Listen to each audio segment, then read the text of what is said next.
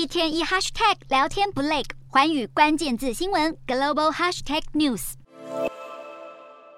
乌俄战争即将届满八个月，连接俄罗斯和克里米亚的重要通道日前发生大爆炸，至今幕后主使人众说纷纭。美国白宫对此表示，没有更多细节能够提供，仅强调会持续供应乌克兰军事援助。对于俄罗斯一再对外发出核威胁，美国总统拜登九日与德国总理肖兹通话时，共同抨击莫斯科当局不负责任的行为，强调这个举动也会对俄国造成严重后果。美国前总统川普则表示，目前面临的乌俄冲突，数十万人可能会因此丧生，呼吁各方尽快展开谈判。他还警告，如果危机进一步升级，全球很可能陷入第三次世界大战。虽然俄国扬言要动用核武来捍卫国土，然而近期俄军在战场上可说是节节败退。由俄罗斯主导的集体安全条约组织内部也出现关系紧张的征兆，原预计部分成员国十日要在吉尔吉斯展开联合军演，吉尔吉斯却在军演登场的前一天突然喊停。外界质疑俄罗斯与中亚国家牢不可破的兄弟之情，似乎因为俄国的非正义战争而开始出现裂痕。